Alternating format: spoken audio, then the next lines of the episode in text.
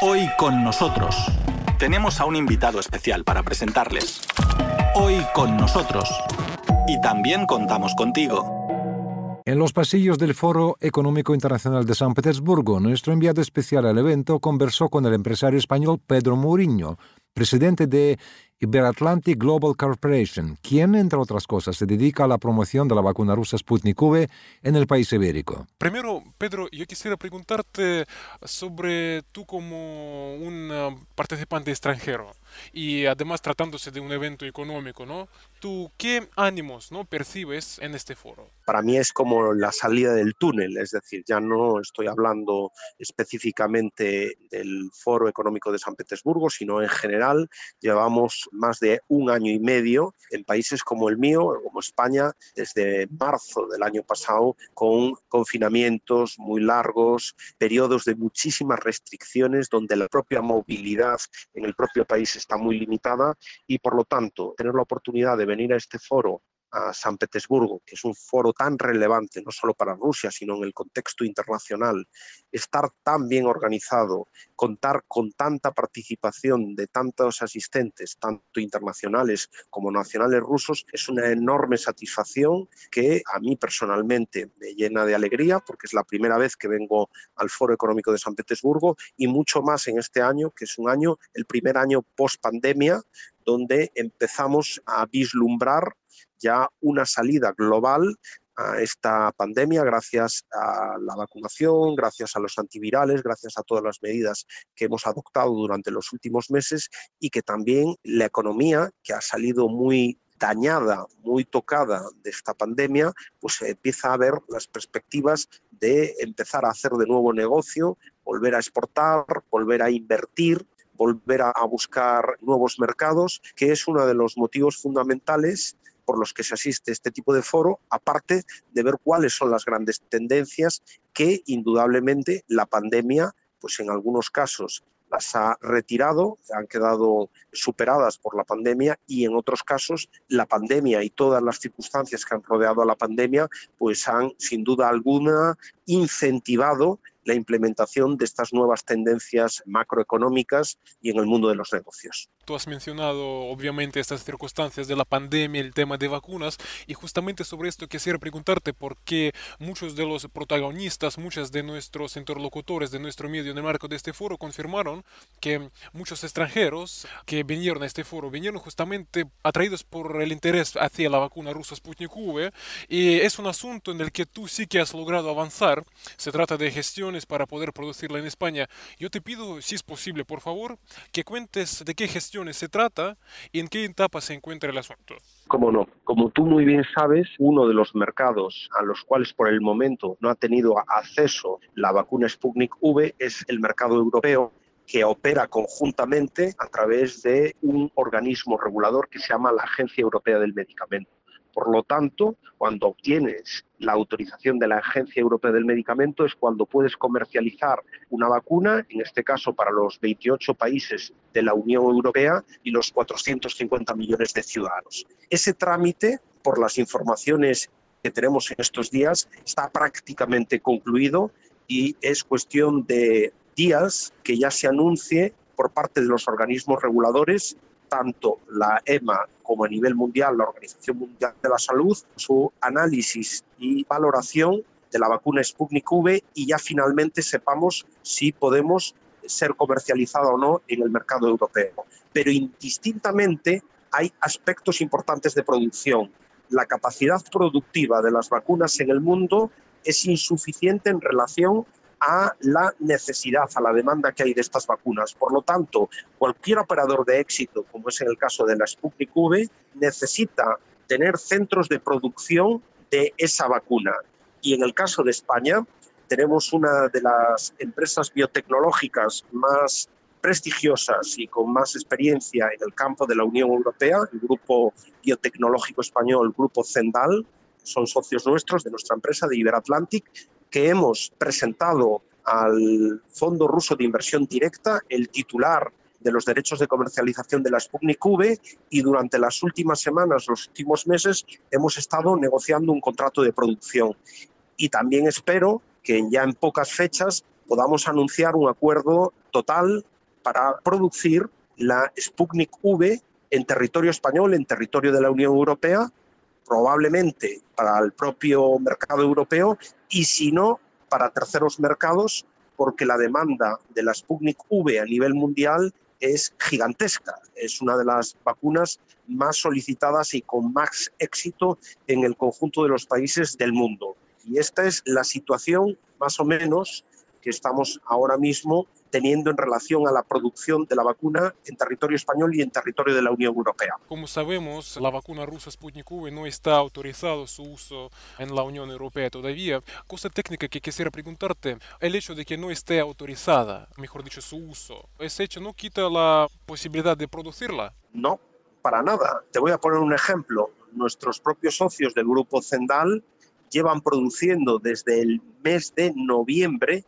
el antígeno, es el elemento esencial de una vacuna, de la vacuna norteamericana Novavax, que aún no ha sido autorizada en la Unión Europea y sin embargo desde el mes de noviembre se está produciendo el antígeno en territorio español, en las capacidades productivas del Grupo Central. ¿Qué quiere decir esto?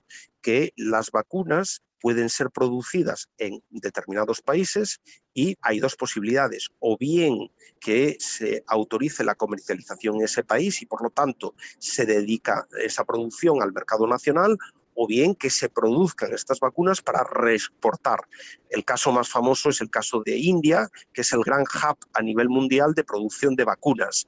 Y obviamente tiene mucho consumo de vacunas por la gran población de la India, pero su capacidad productiva es mayor que la demanda interna. Por lo tanto, es un reexportador de vacunas. En este caso pasaría exactamente lo mismo, es decir, podemos producir la vacuna, si no es posible comercializarla en el territorio de la Unión Europea, puede reexportarse a terceros países sin ningún tipo de problemas. Además, al no contar con contratos por el momento o derechos de comercialización, no podría nadie impedir esa reexportación al contrario de los casos en los que esas vacunas fuesen de algunos de los contratos que tiene firmada la Unión Europea. El caso famoso de AstraZeneca, es decir, que incumplía sus contratos de producción en Europa, pero reenviaba, reexportaba vacunas a terceros países y en algún caso se le confiscó y se le paralizó esas exportaciones. Si la Unión Europea no tiene contratos con Sputnik y Sputnik no incumple nada, por lo tanto la producción se puede exportar libremente a terceros países donde la vacuna esté autorizada. Quisiera preguntarte, entre otras cosas, digamos, no cometer ningún error, porque el gran motor para que esta cooperación se dé, para que esta producción se lance en España, es el grupo que tú representas, Iberatlantic. Entonces se trata de la cooperación de un contrato con el Fondo Directo Ruso de Inversiones Directas y también ustedes cuentan con socios ahí que justamente van a producir la vacuna. ¿Yo digo correctamente ahora? Correctamente, es decir, aquí ha habido tres partes. Por un lado, insisto, el Fondo Ruso de Inversión Directa, que es quien se ocupa de todos los aspectos de comercialización, producción, etcétera, etcétera, a nivel internacional. En segundo lugar, nosotros como su referencia o como sus socios locales en España, que se nos pide obviamente que facilitemos la posibilidad de producción, de la búsqueda de producción local en el conjunto de la Unión Europea y en este caso un grupo biotecnológico español, que es el grupo Zendal, que es la empresa con la que hemos introducido nosotros al Fondo de Inversión Directa de Rusia para poder materializar un contrato de producción de la vacuna en territorio español bien para el mercado europeo o bien para la reexportación a terceros mercados ajenos al de la Unión Europea. Sería la última pregunta, si me permites hacerla, porque también hablamos en este foro con tu buen amigo, en particular Vicente Caseiro, y realmente me sorprendió que cuando yo le pregunté sobre el porqué de todavía la vacuna rusa no está aprobada en la Unión Europea, yo realmente no esperaba que él va a responder tan ah, contundentemente. Me dijo, eso es política. Yo no sé si, si también coincidirías con este punto de vista, ¿no? Yo lo que coincido con Vicente es que es un poco en esta situación de pandemia que es global, una de las consecuencias, aparte de la principal consecuencia que es la salud humana y la salud de las personas, hay unas consecuencias económicas gigantescas. En el caso de España, es la mayor caída de su Producto Interior Bruto desde la guerra civil del 36 al 39. Es decir, no tenemos parangón en el último siglo en cuanto al impacto económico.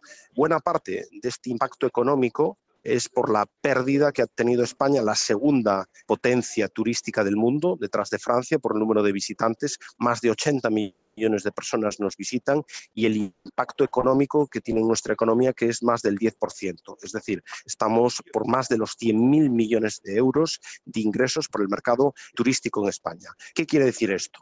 Que una necesidad urgente de nuestra economía es la recuperación de la confianza de los turistas internacionales en volver a España. Entonces, no se entiende muy bien como una de las medidas que hemos aplicado para rebatir los efectos de la pandemia, que son las vacunas, no se entiende muy bien cómo ahora queremos dejar del pasaporte de vacunación a vacunas como la Sputnik V o las vacunas chinas. Es decir, no permitir la entrada o dificultar la entrada a turistas como en el caso de los rusos, que vienen en más de millón y medio a España, que además son los turistas que más estancia tienen de promedio y que más gasto per cápita tienen, pues me parece un lujo eh, que países como España no puede permitirse.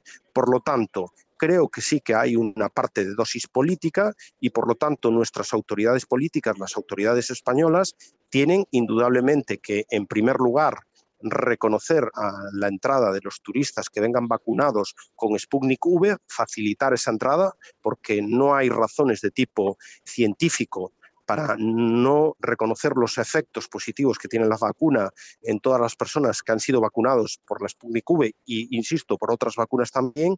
Y en segundo lugar, dentro de la Unión Europea, obviamente incluir para el conjunto de todos los países de la Unión la Sputnik V dentro de este pasaporte de vacunación comunitario.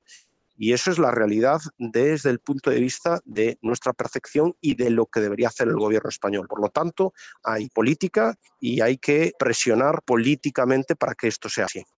Hoy con nosotros, en Radio Sputnik desde Moscú.